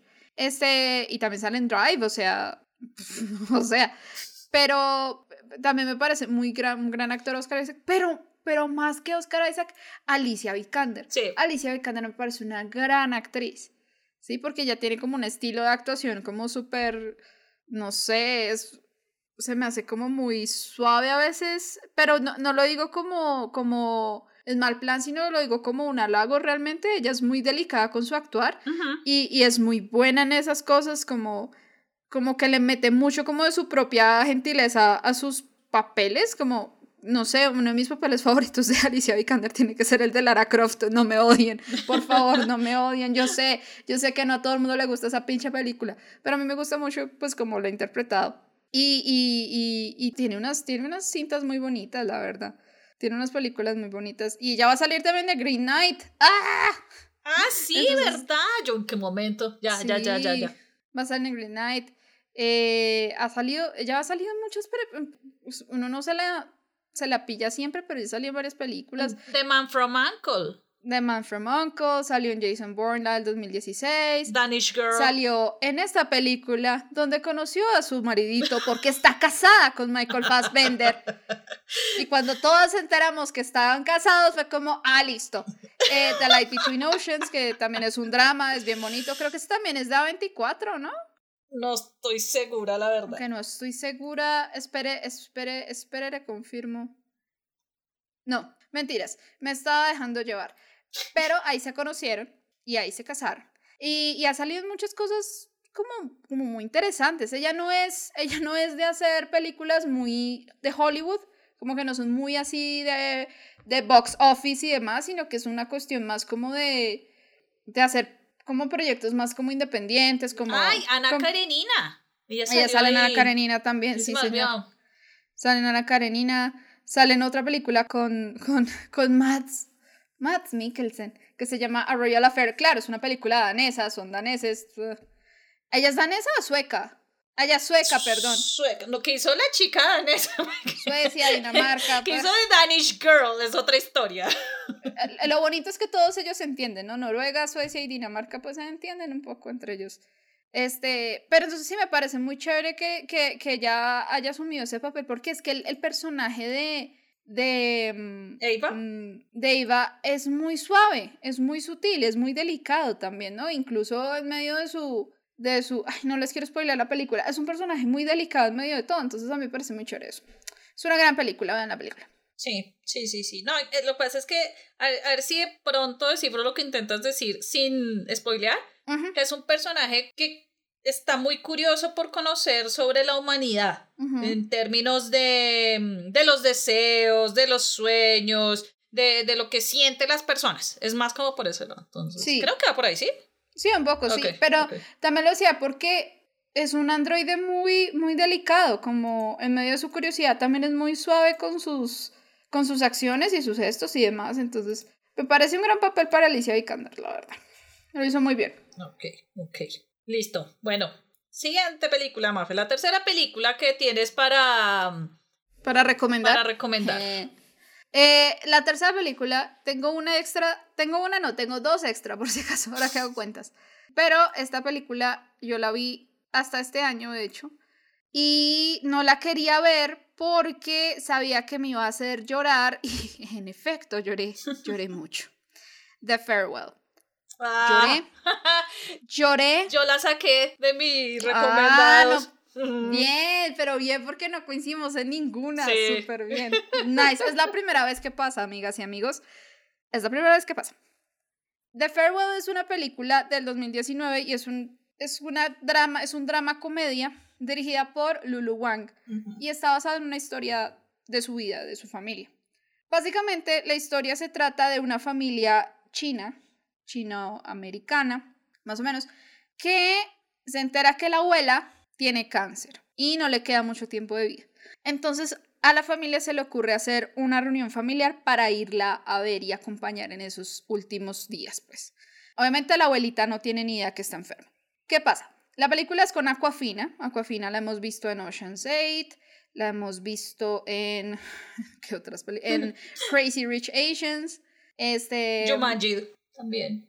Ah, yo no sabía que salían, yo no he visto Jumanji. En la segunda parte, bueno, Sí, sí. de la saga de la roca. Sí, sí, tengo que ver la segunda parte, no la he visto. Este, el problema es que el personaje de, de Aquafina, que se llama Billy, es hija de papás chinos, pero ya se crió en Estados Unidos, entonces ella es más americana que china. Es como esa cuestión, pues, de la crianza siendo un expat en otro país Ujú. y como no es de aquí, no es de allá, bueno. Los papás le dicen como que no puede ir, que no puede ir porque ella no sabe decir mentiras, que si la ve la abuelita se va a dar cuenta de una, que no, que no vaya a ir, que no puede ir. Pero pues ella, Billy, habla literalmente con su abuelita por teléfono todos los días y le habla en chino, en mandarín, perdón. Le habla todos los días por teléfono y es la consentida de la abuelita realmente. Entonces ella dice como, no, pues, pues no, voy a ir, punto. Y la, la película es básicamente pues esta cuestión familiar de, de cómo lidiar con ese proceso, de ser fuerte por la abuela, em, todo el asunto y también cómo eso afecta la vida de Billy, porque Billy es como una chica, em, es una escritora y pues le va un poco difícil en la vida porque no, no le sale, a veces se ha metido una beca, no le salió la beca, etcétera. Entonces, eh, la abuelita siempre fue como, o siempre ha sido como un punto de apoyo para ella súper grande. Sí. Y pues no quería como, ella de verdad no quería como no volverla a ver, como tenía también, se sentía con todo el derecho de ir a ver a su abuela y demás. Este, pues no, no les digo que no les spoileo la película porque es una historia real y pues a- eso también está como en redes y ustedes la pueden buscar y demás. Y lloré viendo esa película. lloré y lloré y lloré y lloré y lloré porque pues mi abuela, para mí mi abuela es como mi mamá, entonces es como si, o sea, para mí fue muy fácil ponerme en el lugar de Billy. Es como si me dijeran a mí, como que mi familia me dijera que mi abuelita tiene cáncer y no le puedo decir o no la puedo ver porque se va. Como no, amigas, eso no va a pasar nunca. Y es, es una historia muy bonita. Es una historia de una familia que está tratando de, de, de mantenerse a flote, como en el sentido de, de ser fuertes por alguien más. Y también entender por qué a veces es mejor no contar ciertas cosas. Como de qué forma puedo yo encontrar eh, bienestar en, en no decirle a una persona que algo le está pasando, que la está lastimando y demás. Como, como qué sentido tiene que yo le diga a esta persona que se va a morir en dos meses. O sea, eso es que le va a ayudar en su vida. Sí. ¿sí?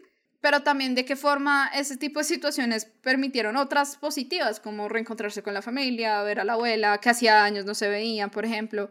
Eh, un- y, un- un- un- y una cosa muy curiosa es que pues la abuelita de la directora eh, de Lulu Wang, la abuelita está viva, ella no se ha muerto. Y mientras estaban haciendo la película, les tocó decirle mentiras a la abuelita porque no le podían decir de qué se trataba la película. Eh, entonces, eh, la- el, el cuento fue como, no, es una historia sobre una familia de migrantes que vuelve a la casa, al país natal por una, una- un matrimonio, que pues es como una mentira media realmente porque pues es parte del plot. Y, y, y también fue muy gracioso porque tengo entendido que eh, Lulu Wang revisó a- algunas partes del, del libreto con la abuela pues para asegurarse que estuviera bien escrito. Ah, sí, sí. Entonces es muy gracioso como, como, como hicieron como para, para mantenerle eso a la abuelita oculto tanto tiempo. Pero es muy bonito saber también que la abuelita no se murió para, pues para el momento en el que ella estrenó la película y demás. Entonces em, es una película muy bonita, es una historia familiar muy linda, la verdad. A mí me gustó mucho.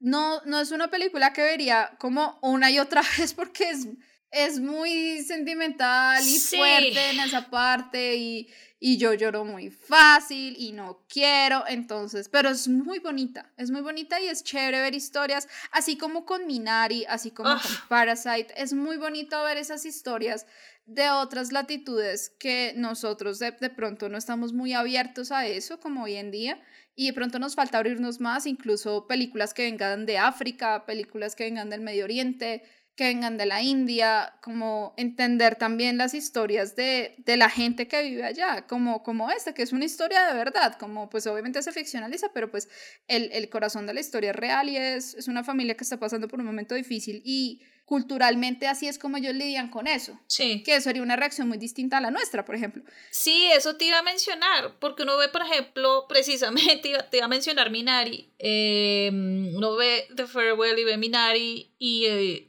es, o sea, como que le permite entender la, la diferencia, los valores de las familias de los dos rincones del mundo, ¿no? O sea, son completamente diferentes y de alguna u otra manera estas películas, yo creo que más esta película, o no, mentira, las dos películas, te permiten entender por qué o, o, o, porque, o sea, desde el punto de vista de uno dice, pero ¿por qué reaccionan de esta manera si ese no es el derecho de las cosas? Y resulta que el derecho de las cosas para ellos es así.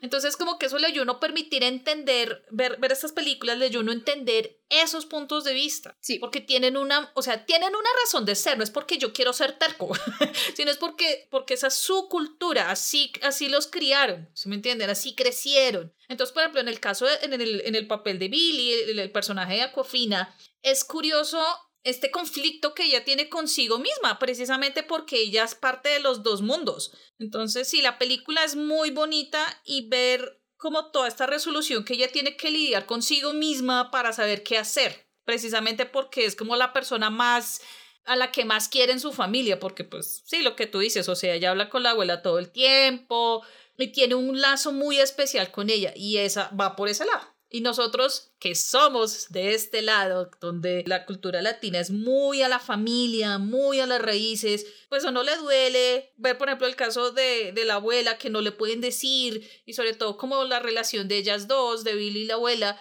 que, que hay un algo ahí y que tiene de una u otra manera que Billy solucionarlo. Es como cuando tú ves Coco, sí. que tú sientes cada fibra de esa película porque tú te criaste, porque nosotros nos criamos con, con base en muchas de esas cosas. El caso de los colombianos, por ejemplo, mi generación, no sé si a ti te pasó, mi generación creció también influenciada con mucha cultura mexicana. Entonces, si yo veo Coco y veo, por ejemplo, eh, más allá de la chancla, que eso es como el común denominador, ¿no? Pero más allá de la chancla veo, por ejemplo, que está mmm, viendo la película eh, en blanco y negro y que el personaje es así, eh, se viste como cura, pero el cura canta. Yo me crié con esas películas también. Sí, entonces claro. es como que, ah, sí, entonces me identifico. Entonces, de pronto nosotros viendo la perspectiva asiática, también nos da una proyección de lo que cómo es su naturaleza, cómo son sus valores. Entonces me parece muy chévere también como tener esas perspectivas. The Farewell es un golpe al corazón. Sí. es terrible esa película. Y más porque, precisamente porque nosotros venimos o somos de una cultura que somos muy pegados a la familia, muy a las raíces. Entonces, pero sí, si tienen la fortaleza y una buena caja de Kleenex, véanla. es muy buena la película. Es buena, sí, es muy buena, es muy buena, en serio. En serio que sí. Bueno, y ya como para finalizar esta lluvia de sugerencias de A24. o sea, son solo seis las que vimos y el catálogo es como de, como de 40 y punta películas, pero bueno. Y más, ¿eh? Yo creo que hasta de pronto en un futuro podemos hacer una segunda parte. Sí, yo creo. Porque, uff, películas es lo que hay acá. Bueno, mi, mi, la última sugerencia. Eh, miren, yo, yo sé, yo siempre me quejo de que, ay, yo soy una gallina para las películas de terror, pero heme aquí dando una sugerencia a una película de terror. Midsommar. Ah, fue madre. Midsommar, sí, señores. No confundir con Midsommar, porque esa es otra película, es más viejita y esa sí es de, de otra productora, otra distribuidora, y en fin, no, esta es Midsommar. Entonces, Midsommar es una película de terror folclórico. Eh, esa es de hace dos años, 2019. Es escrita y dirigida por Ari Aster. Esta es su segunda película. Su debut fue Hereditary. Y es más, ahorita mm, está trabajando, o bueno, mentiras, no sé si ahorita está trabajando, pero hace un año exacto, él había mencionado, anunciado, perdón, su próximo proyecto, protagonizada por Joaquín Phoenix. Oh. Y según lo había dicho en su momento, es una película, cuatro horas. No sé cómo vamos a hacer ahí. No sé si de pronto de hace un año acá ya hayan cambiado las situaciones. Cuatro horas. Ajá, no sé si la película vaya a cambiar de nombre. Eh, por el momento se llama Disappointment Boulevard. Eso es como uno de los proyectos más recientes de, de Ari Aster. Y es más, hace poco él firmó un contrato para hacer una producción de televisión con A24. Entonces él va a seguir trabajando con A24. No sé si este Disappointment Boulevard va a ser también con A24 porque Hereditary también fue con este mismo estudio. Entonces yo imagino que sí, pero bueno, ahí estaremos, pen estaremos pendientes de lo que va a hacer Ari Aster. Eh, bueno, regresando, Midsummer es protagonizada por Florence Pugh, eh, Jack Rayner, también está por ahí Will Poulter. Y la película sigue a un grupo de amigos que viajan a Suecia para un festival que ocurre una vez cada 90 años. Y nuevamente, no les pienso espolear nada de esta película porque esta película sí vale la pena verla completica. Pero mm, básicamente, pues en este viaje, pues e, ellos se van a encontrar con muchísimas cosas interesantes. Van a estar metidos básicamente en las garras de un culto pagano escandinavo. Entonces, como para que tengan una idea. Em, me llama mucho la atención esta película, como yo siempre les he dicho, yo no soy amiga del terror, pero me llamó mucho la atención esta película precisamente por el tema del terror de folklore. Yo he visto solamente The Witch, era la única. Y curiosamente, esta película, la fotografía es completamente opuesta The Witch. Está llena de colores, es, es, es muy un ambiente muy europeo, mucho naturaleza, por supuesto, que es como uno de los rasgos que más identifica al, al género, al, al terror folclórico. Y eh, a diferencia, por ejemplo, de Hereditary, yo sé que tú no has visto tampoco esa película, Hereditary. No. no. y creo que no lo vas a hacer. Pero bueno, a diferencia de Hereditary, esta película, Midsommar, eh, como que se rompe como los típicos elementos de horror a los que uno, los que uno está acostumbrado. Entonces tú cuando ves la película, es, o sea, te aterras, pero no es porque la película te haga brincar de un susto, por ejemplo, sino porque tiene muchos momentos perturbadores y es muy inquietante, o sea, como que tú empiezas a acomodarte en la silla como, ay, pucha, o sea, no, o sea, tú sientes que tu estómago se te está revolviendo de una u otra manera, lo cual no es bueno. Pero, uh, pero sí, o sea, no es de esa clase de películas que te, te hace brincar de la silla, pero, mm, pero te, te, te da como cierto escalofrío en ciertos momentos, porque tú no puedes creer lo que estás viendo, literal. Y especialmente porque en la parte visual, como les decía, es una película llena de color, todo es como en apariencia es alegría, armonía, es un festival, ¿sí? Eh, la fotografía pues es muy sea por el estilo europeo, ¿sí? Muy bonito.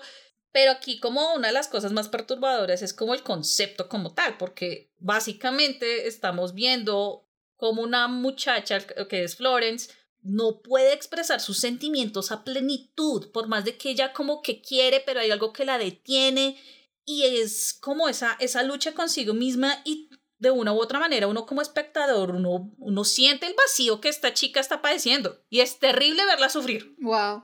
Y al mismo tiempo es terrible ver lo que ella está viviendo y lo que está sintiendo y sí, o sea, uno, uno se convierte en esa chica en ciertos momentos, pero a la vez es como te cuestionas cómo es posible que ella esté viendo todo esto y estén pasando tantas festividades, que, que, es el festival que se celebra cada 90 años, por ejemplo, o sea, como que y, lo que, y nuevamente, yo insisto en los colores, o sea, es como toda esta juxtaposición, es una vaina absurda. Entonces, como ahí es cuando uno entiende todos estos momentos perturbadores, ahí es ahí cuando las entrañas de uno se empiezan a mover, literal.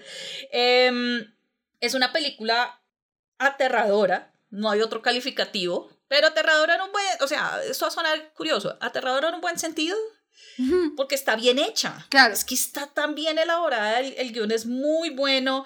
O sea, en esta película tanto la dirección de Ari Aster como la actuación de Florence son una vaina absurda, es que es es difícil de ponerlo como en otras palabras. Es algo sorprendente y creo que por esta película Florence fue que empezó a tener como el reconocimiento que tiene ahora, ¿no? Sí. Y es más, yo me acuerdo que en varias entrevistas ella dijo que el siguiente proyecto después de este fue Mujercitas y Mujercitas le ayudó como a liberar todo ese, como toda esa energía que le sacó le sacó Midsommar porque ya llegó, ya llegó un punto en que ya no podía, o sea, como que el mismo personaje casi la absorbe. Sí, sí, sí. Que Mujercitas como que la ayudó como a, a recobrarse ella misma, entonces pueden imaginarse como por ese lado cómo es la película, cómo es el tono de la película. Eh, nuevamente, la fotografía de la película es, es, es muy buena, es algo de miedo porque destaca en un 200% esta parte folclórica del género y lo que les digo, es una cuestión completamente opuesta a lo que el personaje de Florence está viviendo. Entonces, yo creo que con esta película Ari Aster pues dejó claro que él puede hacer películas de terror completamente opuestas. Veníamos de Hereditary que tiene muchas cosas del terror clásico, pero a la vez como que le innovaba en otras. Y esta es una cosa completamente opuesta a Hereditary en cuanto al género. Entonces, es un director que convence. Es un director que convence. Y nuevamente, es su segunda película. Ahorita va a lanzar Disappointment, bueno, va a trabajar en Disappointment Boulevard. Vamos a ver con qué, qué va a pasar ahí. Pues sabemos que Joaquín Phoenix es como 150% de garantía, entonces no hay lío ahí, sí, por ese lado. Pero, pero sí, esta es una película que se la recomiendo mucho. Creo, creo que ya va a salir de... No, mentiras, está en Amazon esta película, por si tienen la plataforma, por si quieren verla, tienen la valentía de verla. Yo en realidad la vi una vez y con eso fue suficiente, muchas gracias. Eh, sí, yo quedé como que, no, en la vida. y, y esa sí tuve la oportunidad de verla en cines, aunque esa sí la trajeron un poquito más tarde del lanzamiento en Estados Unidos, se demoraron un poquito en traerla, pero a la película le fue bien, le fue bastante bien, no solamente en cuanto a críticas, sino en taquilla, le fue demasiado bien para hacer una película independiente. Y nuevamente el reconocimiento a Ari Aster y a, y a Florence. Entonces, Sí. ahí les dejo de recomendada Midsommar. Yo sí es que no, no, o sea, ay, hijo de madre, es que a mí el horror psicológico es el que me friega. Por eso no las veo. Ah, Entonces, eh, digamos que a mí me va bien viendo cosas como El Exorcista, como a mediodía. Me va bien. Como, yo puedo. Como que me vi It y sobreviví, porque aparte las de It, las nuevas son como, ah, ah, espera más. Eh, entonces eso siempre ayuda, pero estas que son como terror psicológico, no, amigas, no me pidan, no me pidan mucho, porque no, no puedo, no puedo. De verdad no puedo. Pero sí sé que es una película buena porque mucha gente sí me lo ha dicho como es una buena película. Tiene como un world building muy interesante. Ari Aster es un muy buen director de horror y de, de horror psicológico y esas cosas. Entonces, es como este, es como este director griego, ¿cómo es que se llama? ¿Yurgos? Eh, Yorgos Lantimos, sí. Ese tan también dirige unas vainas muy locas, man. Sí. The Lobster. Ah, The Lobster es muy rara. Aunque a mí The Lobster me gustó. Es muy rara, pero me pareció bonita. Pero sí. Pero sí. Ah, y es más, The Lobster es de A24. Es de A24. Ay, para que- el otro día la estaban viendo, la estaban dando en un canal de cable y me quedé viéndola como por 20 minutos y como que, wow, no, esto tengo que verlo desde el comienzo, después la veo. Sí, sí, sí, no, definitivamente, totalmente, 100%. Sí. Bueno, pero Mafe, pregunta importante, o bueno, una curiosidad aquí. Ujú. ¿Cuál crees que, o qué elementos o qué, qué es lo que hace diferente A24 de otras productoras, de, de otras distribuidoras? Porque lo que decíamos ahorita, el catálogo de ellos es gigante, o sea, pues gigante en el sentido que para hacer películas independientes Ujú. y se han destacado. ¿Qué hace esas películas únicas para que la gente diga, ay, sí, esta película es buena? Yo creo que, digamos que es una situación muy fácil de poner como en el tablero y explicarla de la siguiente forma. ¿Se acuerdan del Hobbit? Sí. Sí, ¿cierto? ¿Se acuerdan qué pasó con el Hobbit? Pues que Warner le metió toda la mano del mundo hasta que se la tiró. Ese es el caso contrario con A24. Eh, A24, yo, yo tengo la impresión de que es una productora que, que o, o auspicia, auspicia, o financia proyectos en los que sabe que, que le van a dar una libertad creativa a, di- a directores y productores muy amplia, como que no va a haber mayor injerencia en- en el proyecto, o adquieren proyectos que ya tienen como una línea editorial estilística muy definida en la que no necesariamente tienen que meter mano. Y yo creo que ahí es donde radica el canto de ellos, porque es que tienen de todo, tienen comedias, tienen dramas, tienen horror, tienen hasta documentales. Y todos son cosas muy distintas. Entonces, yo, yo creo que el encanto de ellos es eso, es como esa apuesta por decir, pues hay cine muy variado, no todo tiene que ser box office, no todo tiene que ser Hollywood al 100%, porque pues ninguna de estas, algunas de estas películas sí han sido como súper taquilleras y la vaina, pero es por eso mismo también, como que ellos saben que, mejor dicho, sin hacerlo por la plata, encuentran películas que son muy buenas y que son encantadoras y que son proyectos que son no así revolucionarios porque tampoco se están reinventando la rueda, pero sí transgreden un montón el estilo de cine que se viene haciendo desde hace unas décadas. Em, y que nos lleva un poquito de nuevo al cine no tanto como negocio, sigue siendo un negocio, amigas, vimos en una sociedad capitalista hasta que eso no se acabe, pues la plata siempre va a ser un factor, pero no se quedan solamente en la cuestión de recuperar lo que invirtieron, sino en realmente poner una pieza de arte allá afuera en el mundo. Y a mí eso me parece muy, muy chévere, muy valioso sin llegar a lo pretencioso. No siento que estén siendo pretenciosos tampoco porque son películas muy accesibles. Como que ninguna de esas películas te va a fritar el cerebro porque no la entendiste, te va a fritar el cerebro porque te impactó, porque fue pucha, qué pedazo de, de historia es esta, qué pedazo de de, de, actuaciones honestas, la dirección, sí, como que e, en ese sentido sí te va a dejar impresionado, pero no va a ser como, oh, qué película tan difícil de entender o no, tengo que ser muy inteligente para eso.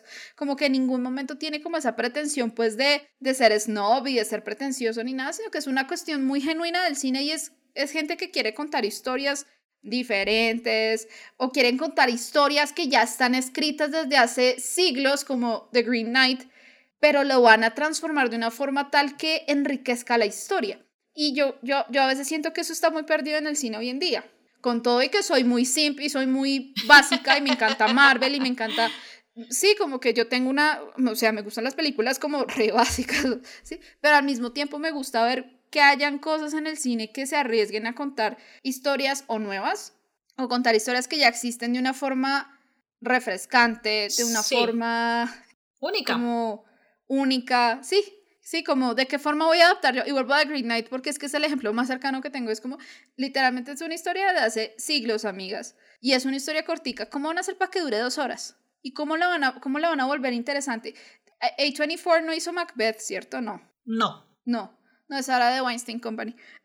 Pero es un poco el caso de, de Macbeth, por ejemplo. ¿Cómo hago yo para hacer interesante Macbeth en el cine? ¿Sí? ¿Cómo hago yo para que sea visualmente atractivo? Como y siento que esa ha sido la tendencia con estas películas hoy en día, que de nuevo no son pretenciosas, yo nunca las he sentido pretenciosas, no sé como, hoy, pero quieren hacer esto porque quieren verse chéveres, no, de verdad es una, es una interpretación como de una preocupación genuina, una preocupación estética genuina, una preocupación como literaria también en el sentido de escribir un guion y demás. Entonces a me parece que esa es la apuesta de 24, que es es cine, no voy a decir cine de autor porque tampoco creo que hemos llegado a ese punto, pero es un cine muy genuino. Y es un cine que le apuesta a, a, ser diferente en medio de tanta cosa que solo se preocupa por recuperar la inversión en taquilla. Sí, es más como la calidad sobre la cantidad. Ajá. Va como por esa misma línea. Yo también pienso pienso lo mismo. Además que sí, es una empresa que no le tiene miedo a experimentar para nada. Y no solamente en cuanto a la historia como tal, sino a la puesta en escena. Tú ves, por ejemplo, mm, ahorita lo que hablábamos de las paletas de colores. Sí, ves por ejemplo una película como Slow West, que uno dice, pues sí, el, el western se distingue por los colores cálidos, rara vez encuentras como otra un contraste en esas en esos colores y Slow West te trae verdes y azules al 100, o sea, es que es, es, es impresionante. Por ejemplo, saben exprimir las locaciones a más no poder. El caso, por ejemplo, mm, de Room, la película de Brie Larson. Ajá. Gran parte de la película era un cuartito, ¿sí? Que para el personaje de ella era un cuartito literal, pero para el hijo era un mundo infinito, era una cosa grandísima, ¿sí? El caso, por ejemplo, um, Uncut James, el caso, por ejemplo, de Good Time, la de Robert Pattinson, que las dos películas son eh, en Nueva York y muestran a una Nueva York, eh, la Nueva York sucia, ¿sí? O sea, de colores eh, fuertes, pesados, ¿sí? O sea, tratan de exprimir esas películas de, de la compañía, tratan de exprimir las locaciones a más no poder, em, los paisajes eh, son abrumadores, el caso, por ejemplo, de Midsommar, que es en esa película, si no estoy mal, esa no se grabó en Suecia, se grabó cerca, pero no me acuerdo en qué país. bueno, eh, europeo, el caso, el caso de The Lobster, ¿sí? Son, son como, como que tratan de irse por el... No, no tanto de irse, vámonos a experimentar, sino que, hey, si está la oportunidad de experimentar, experimentemos, eh, arriesguémonos, no perdemos absolutamente nada. Y lo otro son los arcos argumentales. No son el típico, no son, son, son, son poco comunes. Los ritmos son interesantes, se alejan de lo comercial, por ejemplo, en ese sentido, ¿sí? Y tratan de, como de construir como su propia narrativa. Tú ves películas de A24 y tú las científicas por eso. Entonces, eso como que también le ayuda y yo creo que el otro que le ayuda hartísimo, hartísimo son los trailers.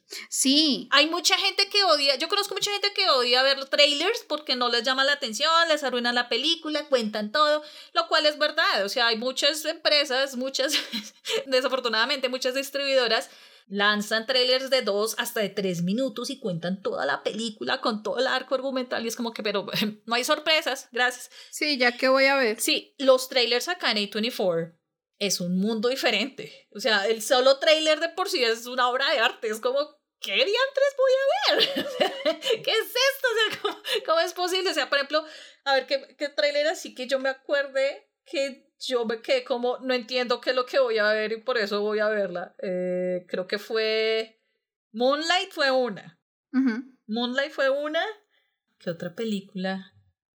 Bueno, bueno, de Disaster Artist no, pues porque todo el mundo sabía que era la película, pero era curioso ver el trailer por solo ver el pedacito de, de Lisa. Pero, pero, pero yo tenía de Disaster Artist ahí en la lista. Ah, ok. Porque, Dios mío, o sea, The Room es ya una película de culto es perversamente mala. Pero The Disaster Artist hace una cosa muy, muy, muy pila y es contar esa historia bien. Sí. Con todo lo que eso implica. Y es otra de esas que tiene un montón, un cast así como, tiene cameos de un montón de gente y súper, así como, como Locke, un poquito, en el sentido de que tiene un cameos de harta gente. Eh, pero a mí me gustó mucho Disaster Artist. Ahora bien, es con James Franco. James Franco me da todo el asco del mundo, entonces perdónenme por eso, pero es una película muy, es muy entretenida, es, es chévere, es chévere. Eh, por ejemplo, el trailer de High Life que esa es con Robert Pattinson. Esa no la he visto. Esa es de hace dos años, esa película. Esa es con Juliette Binoche. Y uno ve el trailer y lo mismo, el solo trailer es como que, wow, o sea, ya. ¿Dónde te compro el tiquete? O sea, son, son de esa clase de trailers que te convencen sin necesidad de contarte de qué, te, de qué trata la película.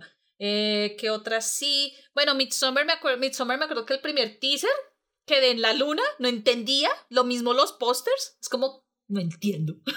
o sea, no entiendo qué es lo que está pasando. Sí, The Lighthouse. Uy, The Lighthouse. Uno ve el tráiler de The Lighthouse y uno queda, pues sí, nuevamente, es Robert Pattinson, pero es... ¿Y? sí, el man está en el faro. ¿Y? ¿Y? ¿Y? Y literal no te cuenta absolutamente nada de la película. Yo no me esperaba nada de esa película. O sea, no de que no esperaba nada de... ah, no esperaba nada, sino como, o sea, yo entraba a ver esa película ciegas, literal. Yo no esperaba nada de lo que pasó. Y, oh, por Dios, sí que fue una... That was a wild ride. 10 de 10 la recomiendo, no sé si la vuelvo a ver, pero uff, amigas, valió la pena cada, cada maldito minuto. Sí, sí, sí, sí. Entonces, por ejemplo, esta clase de películas. Ay, ¿sabes qué película de, de, de A24? Que el tráiler es... el tráiler puede ser hasta más bizarro que la película. ¿Cuál? Swiss, Swiss Army Man. Ay, esa también la tenía en la lista. Y esa sí no se las spoilan ni nada. Vayan, la buscan. Van y la ven. Daniel Radcliffe hizo lo mejor que pudo lo mejor que ha hecho Daniel Radcliffe con su carrera es hacer todas las películas locas que ha hecho después de Harry Potter. Sí, totalmente. De el, el, man siempre ha tomado como unas decisiones tan locas en su carrera y todas le han salido tan bien. Y, y, ojo que ninguna de esas películas que Daniel Radcliffe ha hecho después de Harry Potter han sido así como ah, mega famosas, mega taquilleras. No, no, no, no. El hombre se preocupa por proyectos que le interesen, que le gusten. Él no puede ser Harry Potter para toda la vida, gente. No, no, yo creo que hace rato dejó de ser Harry Potter. O sea, para mí Daniel Radcliffe es Daniel Radcliffe ya más que Harry Potter, honestamente. Y no, no recuerdo, no sé bien qué película me cimentó a mí eso como, uff, Dan Rades, Dan Rades, Dan Rades, lo máximo. Sí. Yo lo amo. Sí, Swiss Army Man, esa película es muy buena, pero el tráiler es todavía más extraño. Entonces, sí. Sí, sí. Pero bueno, en fin, sí, yo creo que esos como son, son como algunos de los elementos que hacen de A24 única, pero más que todo sobre lo que más distingue ahí es la calidad de las películas. Uno automáticamente ve un corto, o sea, ve un trailer eh, ve paletas de colores, ve como cosas extrañas y es como que, ah, sí, hay 24. es automático. Sí, sí, sí, uno sabe. Es automático. Uno sabe, sí, sí. Entonces, yo creo que podríamos hacer luego una segunda parte. Sería interesante. Yo creo que sí, pues hagámosla ya después que estrenen, pues por ejemplo, Sola la estrenan ahorita en un par de días, The Green Knight la estrenan en julio, este, entonces ya van a haber más cositas para ir mirando y seguir hablando de A24, a ver qué más nos dan de cine. Sí, sí, sí, porque de todas formas, nuevamente, hay que apoyar el cine independiente. Es muy chévere ver películas de superhéroes, es muy chévere ver Rápidos y Furiosos, es muy chévere ver todas las películas que tenemos acumuladas gracias a la pandemia, pero también es importante apoyar esta clase de, de cine, no solamente porque sí, es una distribuidora que se está moviendo hartísimo eh, en Estados Unidos, porque también tiene talento con nombre ya, el caso de Michael Fassbender, Robert Pattinson, eh, Dave Patel, eh, sí, o sea, nombres que ya como que todos estamos familiarizados, sino porque son historias diferentes a las que estamos ya acostumbrados. Y desafortunadamente, eh, nosotros en este momento estamos como atravesando la época del reencauche, la época del reboot, lo cual no todas las películas de, que se están haciendo ahorita sí son malas, no, pero nos estamos quedando estancados ahí y nosotros como espectadores no estamos viendo más allá de eso y nos toca buscar. A24 nos está dando esa oportunidad, entonces hay que aprovecharla, hay que aprovecharla. Sí, sí, sí, definitivamente. Bueno, diciendo esto, recuerden por favor que nos pueden escuchar y seguir en plataformas como Spotify, Apple Podcast, Anchor y Google Podcast. También nos pueden encontrar en evoluciongeek.com y por supuesto en redes sociales. Estamos en Instagram como arroba evoluciongeek. Eh, Mafe, ¿dónde te pueden encontrar a ti en las redes sociales? Me encuentran como arroba Soren Ipsum en Twitter e Instagram. Hoy si no les tengo nada chistoso para contarles, todo está muy tranquilo. Honestamente no, no tengo, no estoy como ni fangirleando ni nada, entonces todo está. Ok, bueno, yo soy Tata Rodríguez y a mí me pueden encontrar en Twitter e Instagram como arroba tata al piso Colombia. Como siempre, gracias por escucharnos, acompañarnos y apoyarnos y nos vemos y nos escuchamos en el próximo episodio del podcast que es en 15 días. En 15 días. Evolución Geek. Cuídense mucho. Adiós. Adiós. Bye bye.